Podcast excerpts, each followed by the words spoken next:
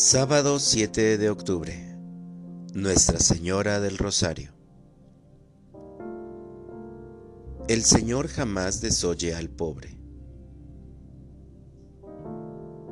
Lectura del Santo Evangelio según San Lucas. En aquel tiempo los setenta y dos discípulos regresaron llenos de alegría y le dijeron a Jesús, Señor, hasta los demonios se nos someten en tu nombre. Él les contestó, vi a Satanás caer del cielo como el rayo. A ustedes les he dado poder para aplastar serpientes y escorpiones, y para vencer toda la fuerza del enemigo, y nada les podrá hacer daño. Pero no se alegren de que los demonios se les sometan Alégrense más bien de que sus nombres están escritos en el cielo.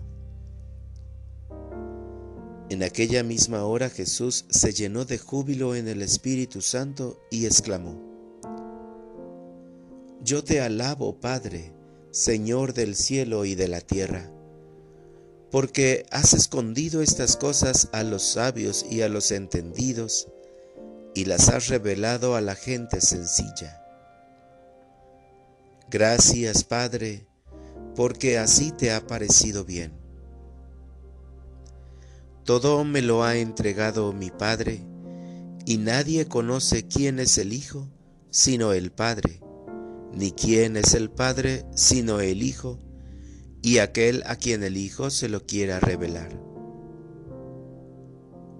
Volviéndose a sus discípulos, les dijo aparte, Dichosos los ojos que ven lo que ustedes ven, porque yo les digo que muchos profetas y reyes quisieron ver lo que ustedes ven y no lo vieron, y oír lo que ustedes oyen y no lo oyeron. Palabra del Señor. Oración de la mañana. En tu nombre podré vencer a los demonios. Te doy gracias, Señor, porque me permites despertar con la alegría de saber que me espera una nueva oportunidad para encomendarme a ti y pedirte que me guíes y me protejas de todo mal. Inicio mi jornada invocando tu nombre Quiero vivirla haciendo de cada uno de mis actos una oración para ti. Tú me llenas de dicha porque a tu lado se purifican mis pensamientos.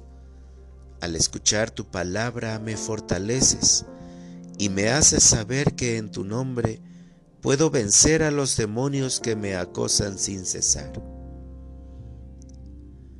Te ruego que me ayudes para estar alerta con todos mis sentidos y no escuchar otra cosa que no sea tu voluntad, así como para cerrar mis ojos y no ver ninguna otra cosa que no pertenezca a tu obra salvadora.